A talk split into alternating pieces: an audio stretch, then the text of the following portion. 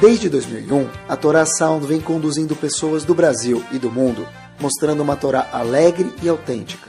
Está cada vez mais fácil ter acesso a este rico conteúdo. Buscando por Caraguila, nosso aplicativo está disponível na App Store e Google Play.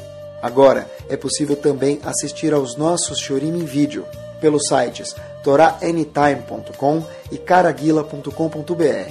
Torá Sound a Torá de sempre, em uma linguagem moderna e simpática, cada vez mais próxima de você. Muito boa noite. Começamos de verdade, hein? Boa noite. O tópico que a gente vai falar, Bezat Hashem, hoje à noite, é um tópico mais global, tá bom? É um tópico que eu pensei faz muito tempo nele, acreditem em mim, e a gente muitas vezes escuta esse tópico proveniente de talvez de pessoas que talvez não tenham um background baseado na Torá. Mas eu queria é, falar para vocês que eu fiquei surpreso e impactado com a importância que a Torá, Kudoshá, quando a gente fala de Torá, quer dizer Torá, Gumará, e nossos Rahamim dão para esse tópico que a gente vai falar hoje à noite nos Olhos de Hashem. Vamos lá. Eu tive uma pergunta muito forte no primeiro ano que eu cheguei na Yeshiva. Então, já que aqui todo mundo conhece a minha idade, eu conheço a idade de todo mundo, então vou falar o ano para vocês. Eu lembro que eu cheguei em Baltimore e faz 29 anos atrás. Tem uma uma das cenas, eu, Baruch Hashem, lembro de algumas coisas e cada dia para mim valeu ouro, mas eu lembro de uma, uma das cenas que eu lembro era que eu estava estudando com uma pessoa de Nova York, era meu Havruta, ele estudava lá, Baltimore é mais ou menos três horas e meia de Nova York, de carro, e uma pessoa que morava lá um pouco mais velha do que eu, e ele me dava aula, porque eu tinha acabado de chegar, e estudava comigo Humash. E aí a gente chegou num, numa passagem, eu fiquei com uma pergunta, que faz 29 anos eu não sabia a resposta dessa pergunta, e hoje, no mérito de vocês ouvintes, a gente vai ver a pergunta se Deus quiser. Eu lembro como se fosse hoje, quando eu estava sentado, eu lembro onde eu estava sentado no Betamidrash, quem era a pessoa, que hora do dia era, parecia hoje. Então eu conto para vocês o seguinte, em Sefer Shemot, eu lembrei, nunca mais consegui esquecer, Perek Bet, Pasuk Yud Dalet, 14. A história a gente conhece, mas eu queria encarar com vocês um Rashi, não mais ou menos, mas de verdade. Não que o Rashi, a gente imagine o que ele falou, o que ele falou de verdade, a tradução. Moshe Rabbeinu, ele estava no Egito, e aí ele vê um homem egípcio batendo num judeu. Antes da gente ser salvo, no começo da escravidão. Beleza.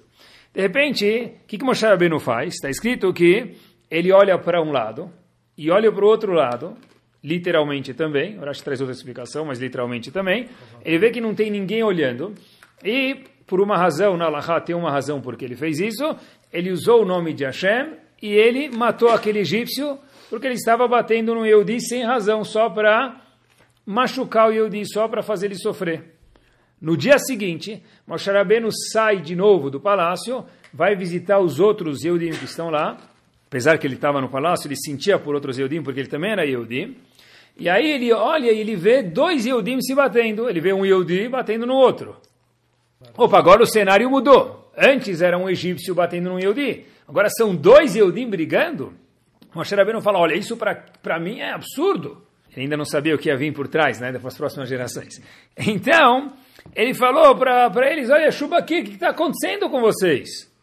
Aí esses dois Eudim falam para ele, você veio se meter na nossa briga? É, o que aconteceu? Você vai fazer com a gente hoje o que você fez ontem com aquele egípcio? Em outras palavras, você vai matar a gente igual que você matou o egípcio ontem? Aí Moshe Rabbeinu fala as seguintes palavras na Torá. Só vou ler e traduzir. Vayomer, Achen Nodah Davar. Ah, agora ficou sabido o episódio. Quer dizer, alguém viu o episódio, colocou no Insta, colocou no Facebook e todo mundo está sabendo. Porque eu olhei para os dois lados, vi que não tinha ninguém quando eu matei o egípcio. E de repente, hoje, quando eu falo para aqueles dois Yehudim que estão brigando, para de brigar. Eles falam para mim, você vai fazer com a gente hoje o que você fez ontem com o egípcio? Quer dizer que todo mundo ficou sabendo. A informação vazou, correu. Rashi traz uma segunda explicação do que quer dizer a Renodadavar. Rashi diz Agora, não que o fato que eu matei o egípcio ficou revelado. Rashi traz uma outra explicação, também que é verdadeira. Rashi diz o seguinte: agora eu entendi uma coisa que eu não entendi por muito tempo. De quem está falando de novo? Moshe Rabbeinu. Moshe Rabbeinu teve um dilema, isso por si só já é bárbaro, que Moshe Rabbeinu não sabia tudo, por maior que ele era, ele ainda tinha dúvidas. Falou, uma dúvida que eu sempre tive, famosa dúvida cruel. Qual é a dúvida que eu tive, disse Moshe Rabbeinu? É o seguinte, Mahatu Israel Mikola Ainumot. Porque o que, que o povo judeu fez mais do que todas as outras 70 nações do globo terrestre? O que quer dizer isso, diz Rashi? Liot Niradim be'avodat parech, para sofrer, para ser escravizado, para apanhar durante 210 anos. O que, que eles fizeram? Por que eles merecem isso mais do que as outras 70 nações? O que, que eles fizeram a mais? O que, que eles fizeram? Moshe Rabbeinu falou, ah, agora eu entendi a resposta. Aval, porém, diz Moshe Rabbeinu, Roeani, eu vejo, eu entendo, Shehem Reoim Lekach, eles merecem isso. Agora que eu vi que o Yudi estava batendo no outro, eu não entendi direito, mas é isso que está escrito na Torá. Eu entendi exatamente porque o povo Yehudi merece mais passar por essa parte de desconforto mais do que as outras nações. Tá bom? Assim que Rashi diz.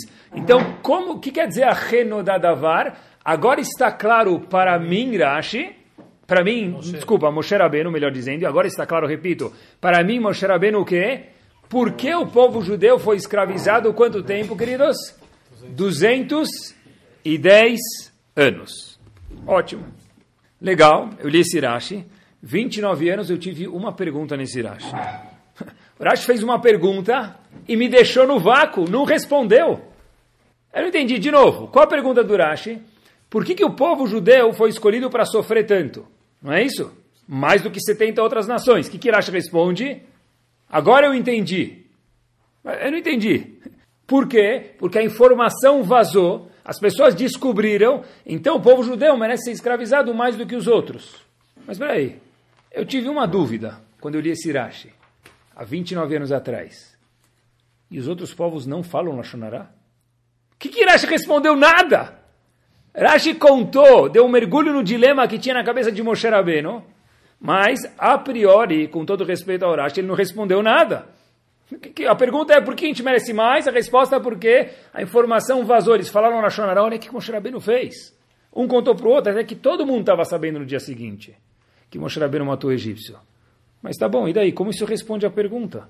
Por que, que a gente foi escravizado mais do que os 70 povos? Os outros povos também falam na Shonará. Eu nunca entendi esse Rashi. 29 anos de dúvida.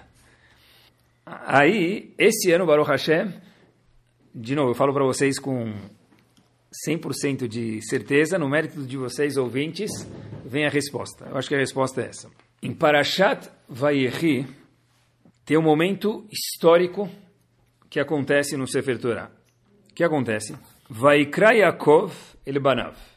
Yaakov, mais uma passagem que a gente conhece também. Yaakov, Avino, pai das doze tribos, vai conversar com quem? Com os filhos dele. Ele já está no fim da vida, vai Omer. Ele fala para os filhos: Olha, eu vou pedir um favor para vocês. E as fulachem, se juntem, meus queridos filhos, doze tribos. Et asher ikra etchem beacharitamim. Eu vou contar para vocês o que vai acontecer com vocês até o século 21. Tudo. A história da humanidade inteira e de todos os Eudim. Onde você vai passar, aonde vão gostar de você, aonde vão deixar de gostar de você, aonde vocês vão ter sucesso, aonde vai ser o contrário. E se a gente olhar no Humash, Yaakov não conta absolutamente nada do futuro da história do povo. E não é que a Torá não contou, o próprio Rashi diz, ele ia contar, mas por alguma razão não deu certo, ele não conseguiu contar, desapareceu a providência divina de cima da cabeça dele, a profecia, ele acabou não contando. Ele ia contar para as doze tribos. Eu fiquei com uma dúvida. Eu fiquei com uma dúvida. Por que, que a Torá então conta isso para a gente? Yaakov falou, se juntem, e eu vou contar para vocês a história de toda a humanidade, a história do povo judeu até o fim do, do, da história do mundo. E aí, a profecia desapareceu da cabeça dele. Tá, e por que, que eu preciso saber isso no século 21? Essa foi contar, mas não rolou. Por que eu preciso saber disso? Por que a Torá conta isso para a gente? Rav Shimon Schwab, Zichron Libraha, conta para a gente e tem razão. Yaakov Avinu não contou a história para os filhos, mas tem uma mensagem para nós do século 21 aqui. O quê? Yaakov falou para os filhos, Vaikra Yaakov el Banav, Vayomer. Yaakov chamou os filhos, lendo de novo o passo, e disse, E as Fulachim, se juntem. Pergunta a Schwab, por que ele falou para os filhos se juntem? Óbvio, se ele vai falar com todos os filhos, eles vão estar em volta da mesa para ele poder conversar. Porque se um estiver no Maracanã e outro no Itaquerão e outro no Morumbi, Yaakov não ia conseguir falar com eles. Então é óbvio, por razões de praticidade, eles tinham que estar juntos. Então por que o Passuco fala e as se juntem? Diz Rav Schwab o seguinte, olha, para que a mensagem que fica para a gente é e as se juntem, porque eu vou contar para vocês, para nós, quer dizer que estamos vendo no século XXI que a gente leu Sefer Torah, o que, que vai acontecer no fim dos dias. Alguma mensagem ficou assim para a gente. O que? E asfu, se juntem para que eu possa contar para vocês. Diz Rav Schwab, mesmo que ele não contou com detalhes a profecia, por que a Torá Kedoshá contou para a gente que ele queria e não rolou? Para ensinar para a gente, queridos, e asfu, se juntem para saber o que vai acontecer, Be'acharita Yamim, no fim dos dias, que são os dias que nós, hoje, estamos vivendo. Parece que um dos carimbos do povo Yehudi é Asfu, é ficar junto. Eu lembrei daquela famosa musiquinha, que é um dito dos nossos sábios, obviamente, Hinema Tov Manaim, Shevet Achim, Gam Yachad.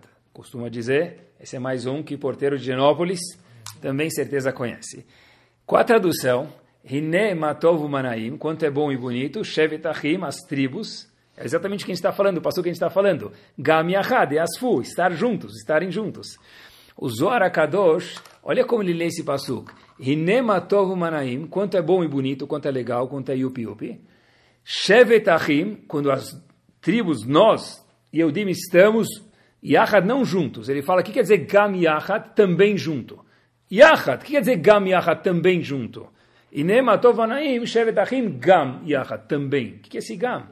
Diz ele, diz Ora Kadosh, Gam, também, Yachad, quem é Yachad? Yichudosh Elolam, Kadosh Baruch Hu, que ele é o único ser no mundo, ele é chamado de Yachad, Yachid, e Nematov Manaim, diz o Zohar quando a gente consegue conviver junto, Gam Yachad, também a Kadosh Baruch Hu está presente conosco.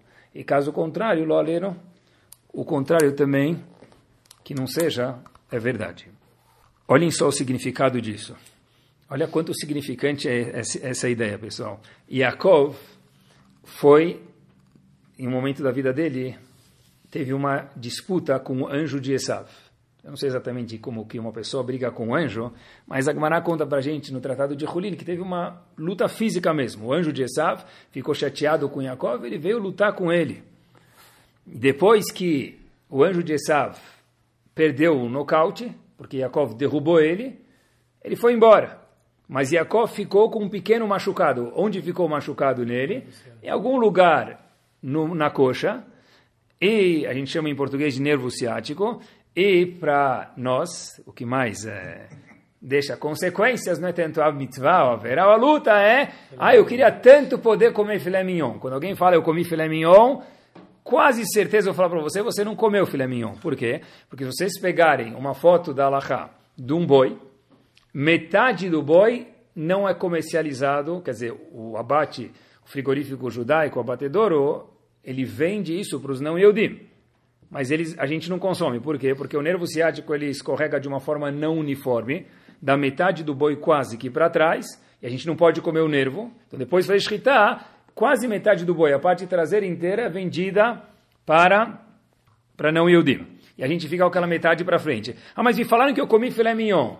Não, tudo bem, é um filé mignon très joli, mas não é o filé mignon de verdade. Por quê? Porque quando Yaakov apanhou do anjo de Esá, ficou só uma marca. Hashem falou para lembrar dessa marca, nunca mais a gente vai comer o nervo ciático durante toda a nossa jornada no mundo.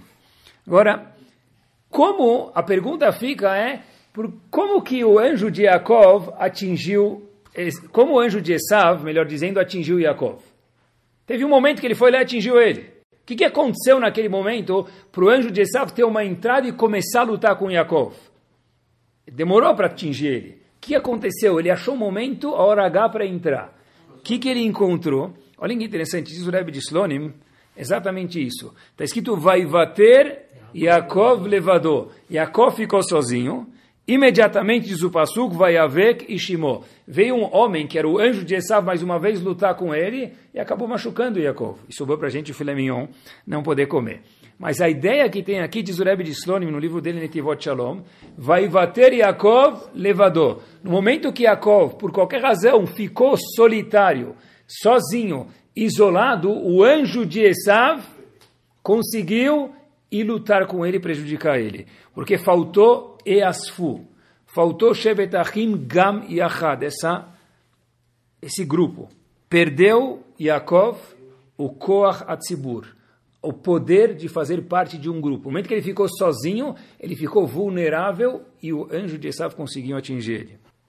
Pessoal, olhem como a gente, Baruch Hashem, descobre uma coisa, olha como tudo na Torá flui de um jeito espetacular. Que evento precedeu a nossa jornada para o Egito. De novo, que evento precedeu os Eudim descerem para o Egito e ficar lá 210 anos de escravidão? Quando a gente menciona a escravidão do Egito, tentem lembrar que o quê? Era muito difícil. Aqui a gente mora longe do Egito e mora em distância de tempo, eu digo, então a gente não imagina. Quando a gente vai para a Alemanha, vai para a Polônia, a gente vê coisas que machucam a gente, e é para machucar mesmo, infelizmente. Mas o Egito foram 210 anos e foi um trabalho difícil, foi escravidão e foi sofrimento também. O que, que precedeu essa jornada ao Egito, queridos? A resposta é Yosef, lembram? Yosef? Os irmãos venderam Yosef. E aí Yosef foi parar no Egito, eles acabaram indo para o Egito para pegar comida e trach, ficaram para lá para sempre. Olhem que espetacular, é de se lambuzar. Olha como a Torá é precisa, queridos.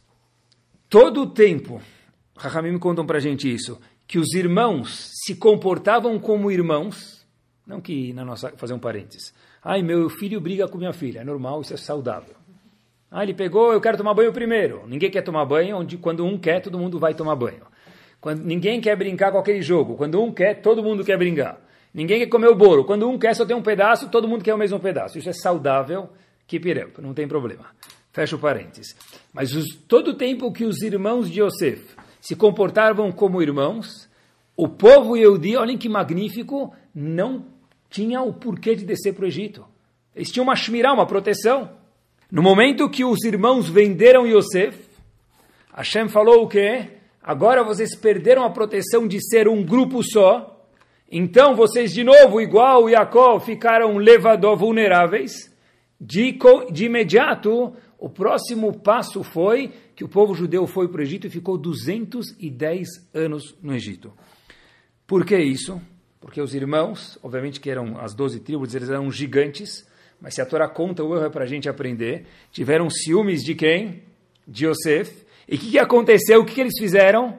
Diz a Torá, eles falaram Lashonará de Yosef. Foi a mesma coisa que aconteceu com quem, queridos? Com Moshe Rabbeinu lá atrás. Eles venderam eles. Venderam Yosef, venderam ele. A Torá até fala, Veloia Hiluda Berole Shalom. Eles não conseguiam mais nem olhar para a cara de Yosef. Não tinham mais paz com Yosef. Logo depois o povo foi morar no Egito. Quando as Shvatim ficaram levador sozinhos, não teve mais Easfu, não foram juntos um grupo só, o que aconteceu foi que o quê? Hum, tá bom. Agora, vocês perderam a proteção, querido povo Yehudi, vocês estão nas mãos do faraó. Fiquei pensando, olhem que interessante. Eu não sei se já pensaram sobre isso, mas se a gente olhar para a Midah inteira, que a gente reza Shaharit Mincha Yarvit, três vezes por dia, Baruch Hashem, a gente pede para Kadosh Baruch Hu, talvez agora ficou fácil, porque eu já dei a dica, não fazer uma única verá. A gente não especifica, fora essa alma verá, eu acho, eu pesquisei, eu olhei, talvez estou enganado, mas eu acho que não. A gente não pede para não comer não kasher, que é importante, a gente não pede para não violar o Shabat. A gente só pede para Kadosh Baruch Hu, por favor, me ajuda a não fazer uma verá em específico. Qual verá? Elokai, vírgula, no fim da Midah, Letzor Leshonim Era. S'il te plaît, Hashem, please, help me. Me ajuda a não falar Lashonará. Habibi, tem 613. Por que você vai pedir justo Lashonará? A resposta é essa, porque o Lashonará mostra que a gente se distanciou, eu acho. E quando a gente se distancia, a gente perde o poder de Bnei Israel. A gente fica vulnerável aí para o Egito. Esaf conseguiu atingir Yaakov e Moshe Rabbeinu entendeu porque o povo teve que ficar no Egito. Ah, mas todos os povos falam Lashonará, foi a nossa pergunta, não foi? Quando a gente mora em comunidade, aí que a gente vai pedir. Quem precisa pedir para não falar Lashonará, queridos? O cara que mora lá na ilha, sozinho, Razito, se ele, se ele mora sozinho ele fala Lashonará, ele tem um problema mais grave do que Lashonará. tá certo? Agora olhem que brilhante. Eu acho que essa é a resposta da pergunta que eu tive por 29 anos. Moshe Rabbeinu falou, Achen no dadavar. Agora eu entendi porque o povo foi escravizado. Porque eles são pior do que os 70 povos. Agora eu entendi. Mas a gente perguntou, os outros povos também falam Lashonará. Tem razão, talvez eles falam, pode ser que falam mesmo. Mas para a gente, o símbolo do Yehudi é estar junto. Então, falar Lashonará vai contra o quê? A nossa essência. Os outros povos têm outra essência. Então, Moshe Rabbeinu falou, agora eu entendi porque esse povo foi escravizado. Porque eles falam Lashonará. A gente perguntou, mas outros povos também falaram, não respondeu nada. Erro nosso. Sim, respondeu. Moshe Rabbeinu falou, eu entendi agora que isso é essência do povo, e se falta isso, falta proteção, então o povo agora já infelizmente vai ter que passar por momentos um pouco desconfortáveis, que foram 210 anos árduos no Egito. Em contrapartida, se isso é verdade, a união que aparece na Torá tem que ter uma força show, não tem? Quantas vezes a gente já falou a Parashá de Akedat Yitzhak? No Shiur, no Sidur, na sinagoga? 300. Eu nunca tinha percebido o que eu vou contar para vocês agora. Olhem como a Torá costura uma coisa com outra de uma forma brilhante. Um dos momentos mais bomba do mundo foi o teste, décimo teste de Avram Avinu, a Kedat Yitzhak, não foi? Tá. Pessoal, escutem comigo essa pérola. O primeiro pasuk de Akedat Yitzhak, Hashem fala para Avram Avinu, por favor, pega o seu filho. A gente conhece.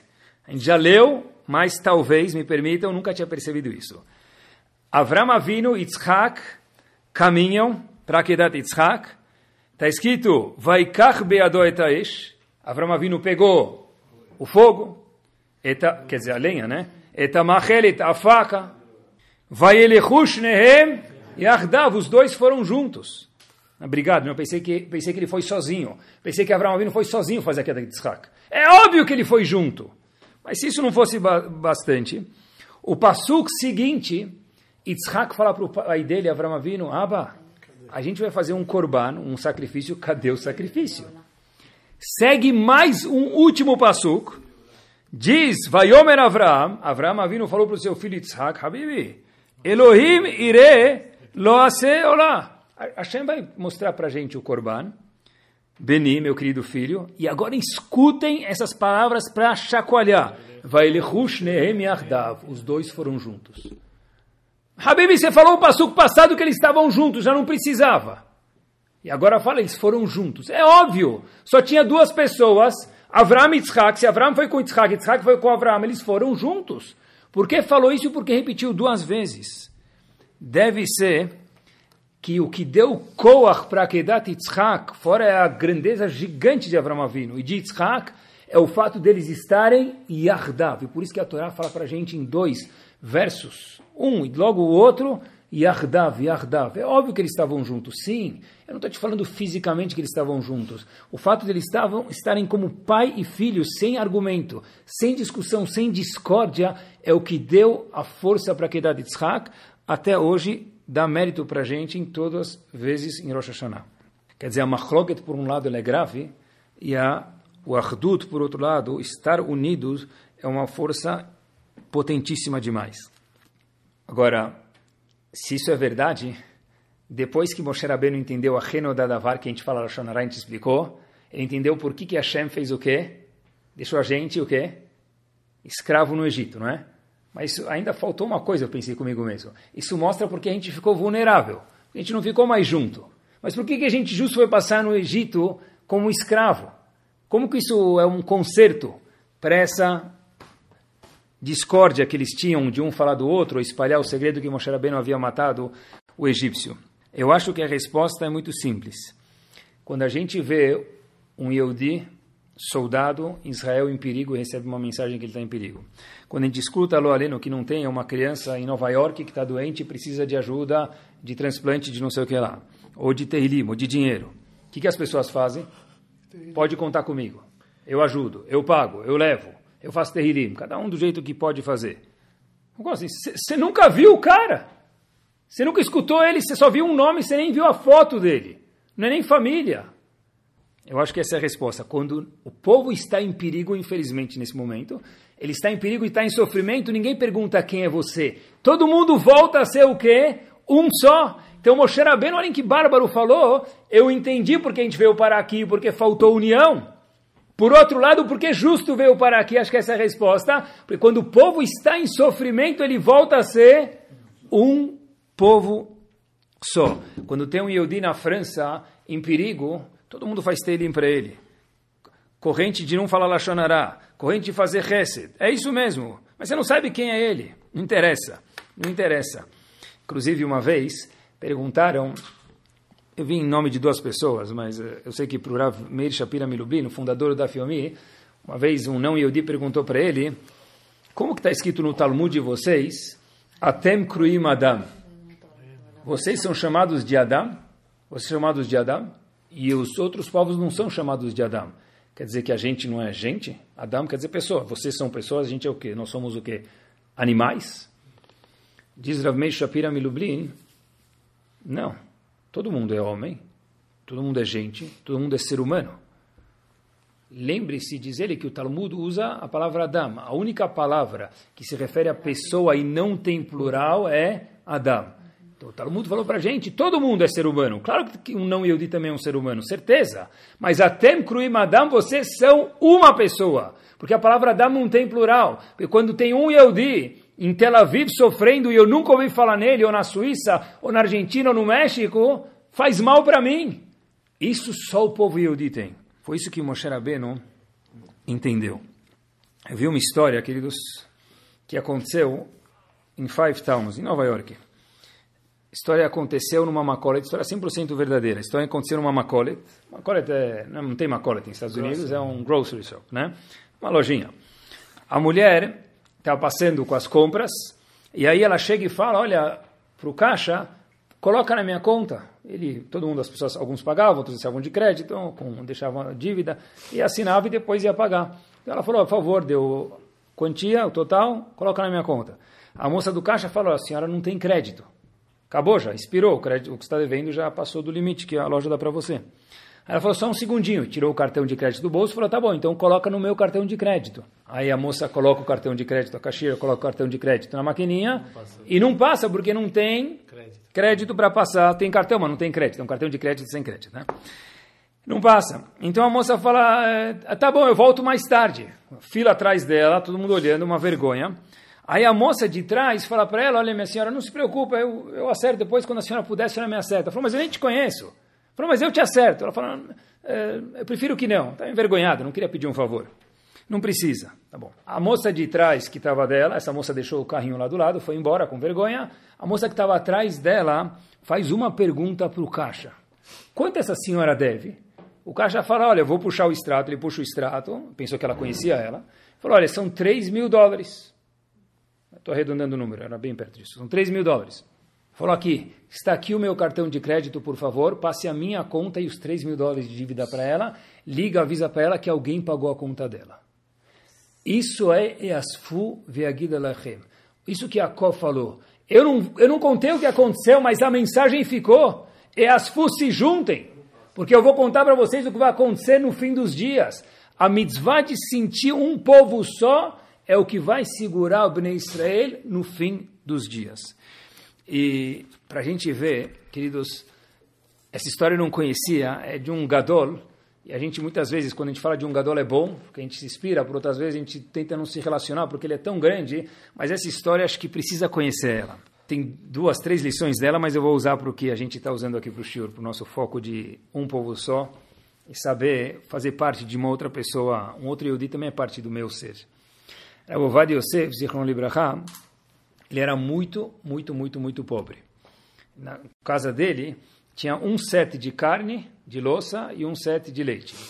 Hoje em dia a gente tem um de carne, um de leite, um de Shabbat, um de Pesach, um de Sukkot, um de Kippur, um de Rosh Hashanah, um de Motzei Shabbat. Lá tinha só o quê? Um set de prato. O que é um set de prato? Um prato, um garfo e uma faca de leite. Esse é o set total. E um prato, um garfo e uma faca de carne. That's it. Então, como eles comiam? Comia um, lavava e depois comia outro. Ravad Yosef era muito, muito, muito, muito pobre. O pai dele era muito pobre.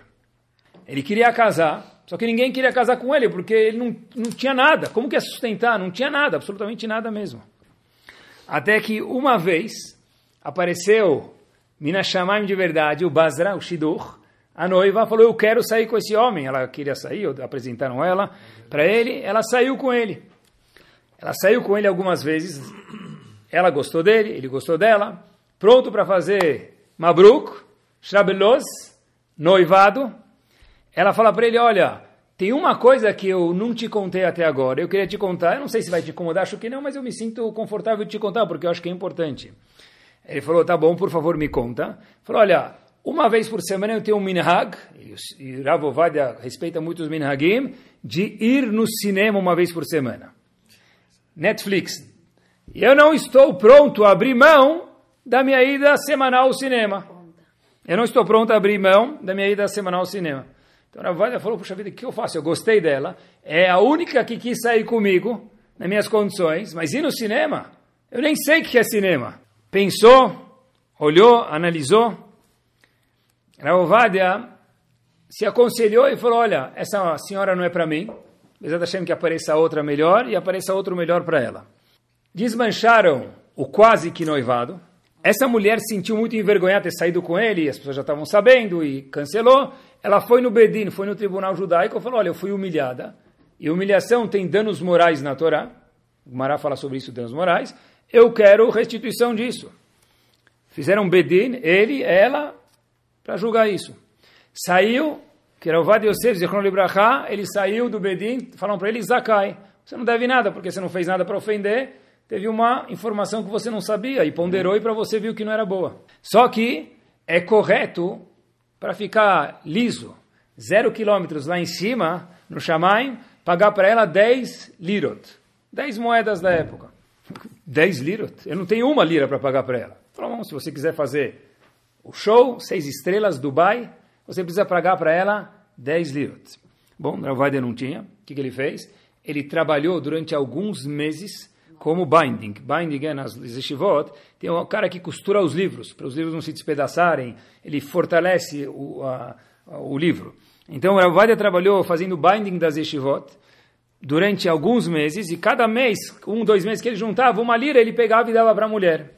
Passados-se alguns meses, ele juntou 10 liras e pagou para a mulher e falou para ela, desculpe qualquer coisa.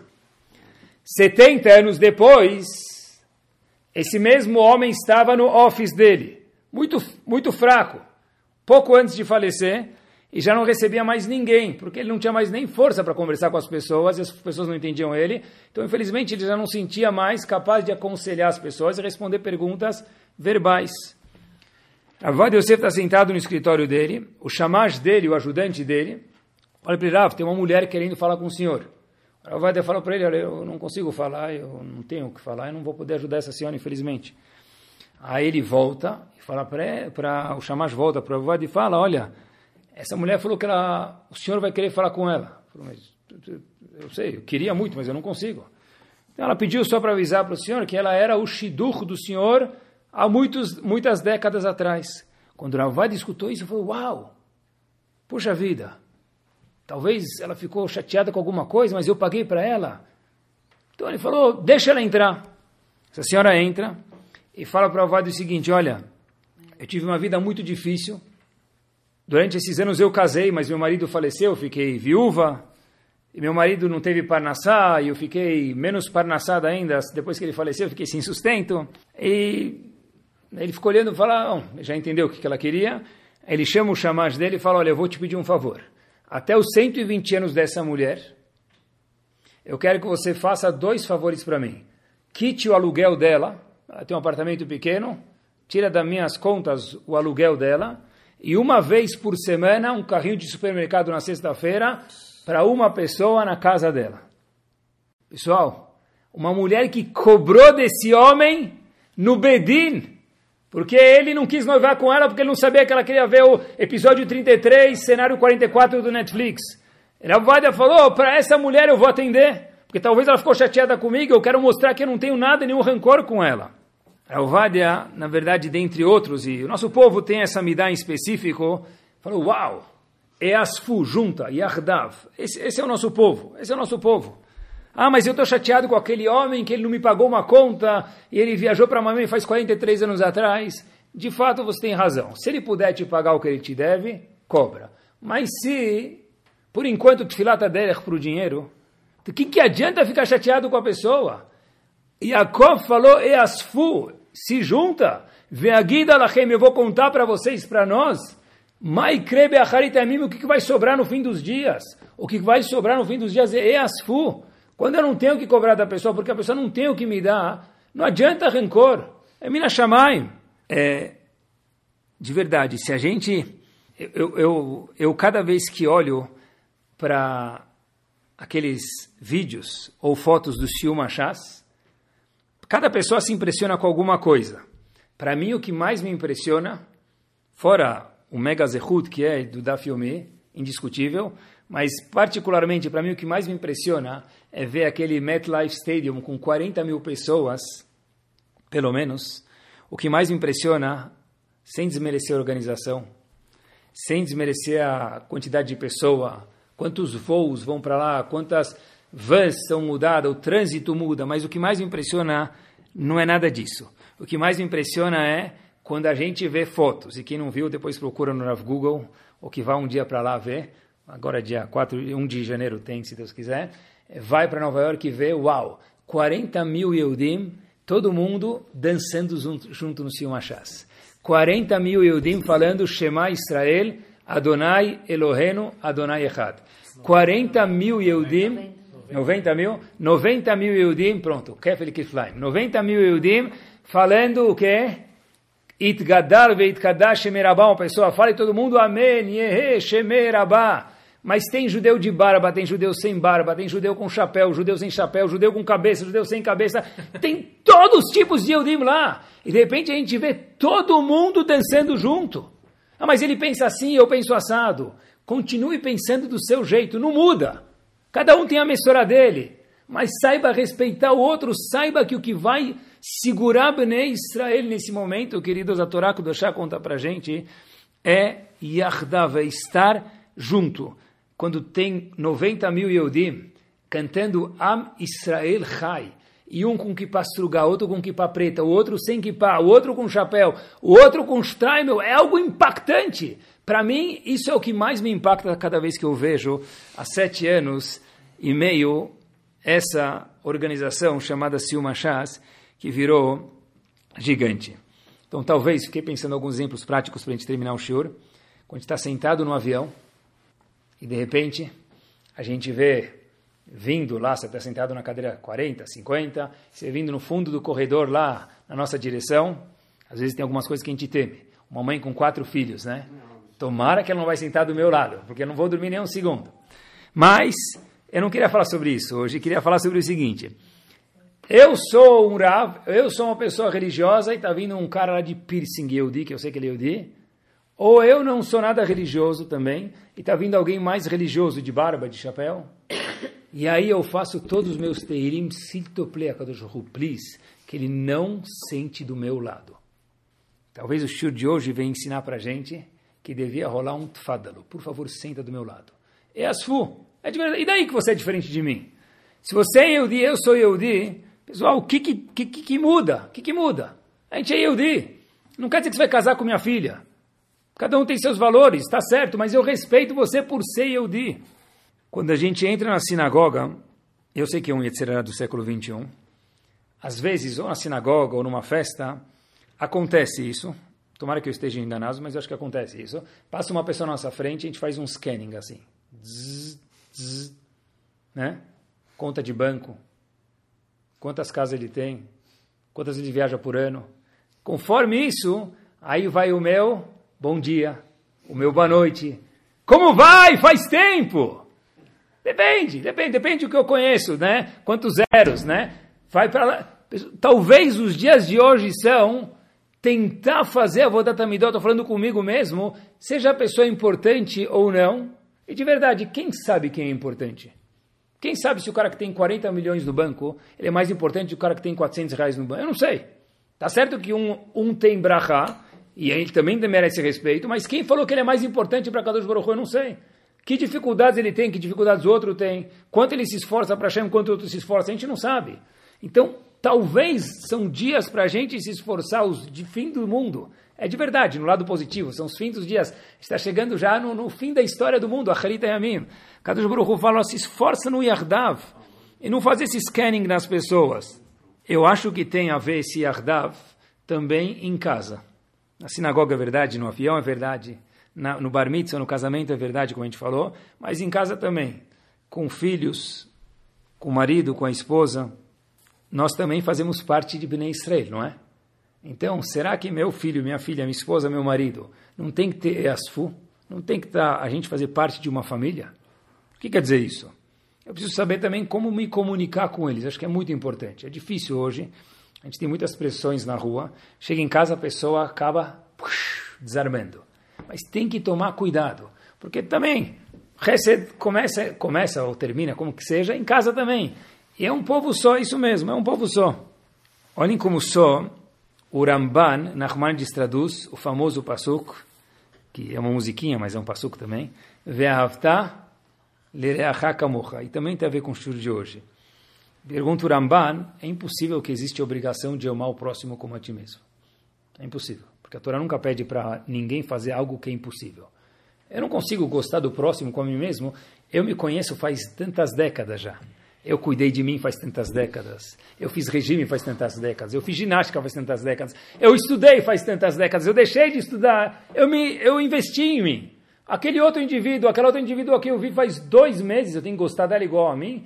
É impossível, diz o que Ve'avtal Hakamocha quer dizer gosta do próximo como a ti mesmo. Então o que quer dizer, diz o Ramban? Prova isso, ele diz Ve'avtal não etreacha, não goste do próximo, Ve'avtal lereacha, para o próximo. Ame para o próximo como a ti mesmo. O que quer dizer? Ame para o próximo como a ti mesmo nem flui no português. Diz o sim flui. Você tem que querer que o próximo tenha sucesso igual a ti mesmo. Não precisa dar a tua casa para ele. Não precisa gostar dele como você gosta de você, isso é impossível. Mas, Yardav é quando eu vejo que alguém fez um negócio bom, ficar feliz por ele. Isso também faz parte de Yardav. Quando eu vejo alguém que fechou o câmbio da importação mais barato do que eu, não falar, seu desgraçado. É difícil. Quando eu vejo alguém, é verdade, quando eu vejo alguém que vai comprar um apartamento, é um condomínio, vende oito casas, doze, whatever, eu fui comprar uma, e ele comprou depois, e justo quando ele comprou, ele pagou mais barato, ai, ai, ai, se eu tivesse meu, meu bulldog aqui, comia ele. De verdade, é o sentimento que dá, mas nesse momento eu falar, olha, se fosse meu filho que ia falar, Abu Sakana, tem que, isso que diz o Ramban, não precisa gostar dele como a gente gosta de nós próprios é fica feliz com a tzlachá, com o sucesso, com a brachá que ele tem. Só, só ele tem. Então, tudo bem. O Rav Dessler até conta que ele fala uma coisa muito peculiar, estou terminando, ele fala o seguinte, que no mundo, cada pessoa procura uma coisa que ele sabe fazer bem. Ele fala, olha, eu quero procurar minha marca no mundo. Nas escolas, todo mundo quer deixar a marca dele. O que as pessoas fazem? Escreve no banheiro, tal pessoa esteve aqui. Por que justo no banheiro? Porque não, ninguém está vendo, né? Mas então eu falo, eu quero deixar minha marca na escola, quero deixar minha marca. Cada um deixa a sua marca, né? É, alguns escrevem maior, outros menor. Mas então quer deixar a marca. Rav Dessler fala que no mundo também, cada um quer deixar a marca dele e cada um procura alguma coisa que só ele tem. Porque ele fica andando no mundo e fala, o que, que só eu sei fazer? Só, só eu sou, sou, um bom comediante, só eu sei uh, vender bem, só eu sei comprar bem, só eu sei gastar bem, só eu sei ganhar bem. É dom dos homens, das mulheres, tudo, né? Então, Rav Dessler fala que cada pessoa procura uma coisa que só ela sabe fazer melhor do que o Knis, que é a comunidade inteira. Não é verdade? Rav Dessler fala, isso provém de uma midá não boa, inveja. Ele fala, qual o problema se eu sei fazer tal coisa e ela sabe ou ele também sabe? Bem, tem espaço no mundo para todo mundo. Tem cliente para todo mundo. Tem tanta gente aí que vende tecido, fio, tem cliente para todo mundo. Pessoal não precisa se preocupar. Tem espaço para todo mundo no mundo. Então ele fala, tá certo, se eu ver alguém que tem uma coisa que eu pensei que só eu sabia fazer, só eu sabia fazer, e tem mais alguém que faz, eu posso fazer, falar, por favor, Hashem, não diminua minha parnassá, mas não ficar triste que tem alguém que também sabe fazer isso. Bater palma pela tzlachá do outro. E eu acho que a definição de Ardut, de união, de sentir um povo só, que é o shir de hoje à noite, é englobar mais Yehudim no meu eu. E com essa história eu termino. O que quer dizer se preocupar com outro Yehudi? No mundo dos Estados Unidos, esse homem foi mais famoso do que Abraham Lincoln, tá bom? Rav Moshe Sher. É um homem que mudou a Torá dos Estados Unidos. Mudou a Torá, eu não disse Nova York, eu disse os Estados Unidos inteiro. Talvez teve impacto em Israel também, mas Estados Unidos inteiro. Foi o chefe e o presidente de Agudat Israel durante muitos anos. Ele conta que teve uma coisa que deu impacto na vida dele e foi uma cena que demorou menos de dois minutos. Qual foi a cena? Ele conta que ele chegou uma vez, estava indo de uma cidade para outra no aeroporto em Nova York, e ele aterrizou e saiu, e de um voo do lado se encontram lá para pegar a mala, ele e nada mais, nada menos, ele era um jovem, uma criancinha, que o famoso grande Rosh de Toravadat, Rav Yaakov. Então, quando ele viu esse homem, ele falou, preciso tirar uma foto com ele. Ah, hoje em dia, né, não tinha selfie, mas existiam fotos também, tá bom? Ele foi tirar uma foto com esse homem. Então, ele chegou para tirar uma foto do Rav Yaakov Kaminetsky, e havia uma entourage de pessoas indo receber Rav Yaakov Kaminetsky, e falaram para ele, oh, sai daqui, ele está ocupado, agora empurraram ele. Rav Yaakov Kamenetsky, quando viu que esse menino estava indo tirar uma foto, pediu licença, ele foi perto do menino, ele falou só um segundinho, arrumou o cabelo, arrumou o chapéu, levantou a gravata, falou para o menino, tá boa agora minha imagem? Ele falou, tá, falou, então capricha na foto aí. Tirou foto. Deu um sorriso e tirou uma foto. Rav Moshe Sher, Zichron Libraha, falou, esse um minuto e meio que isso aconteceu, ou talvez até menos, mudou minha vida eu vi que se esse homem, esse gigante estava preocupado com uma criança como eu, eu também um dia vou querer ser um gigante para Bnei Israel. E esse foi meu sonho, e de fato foi isso que fez esse homem, assim ele conta, virar quem ele foi.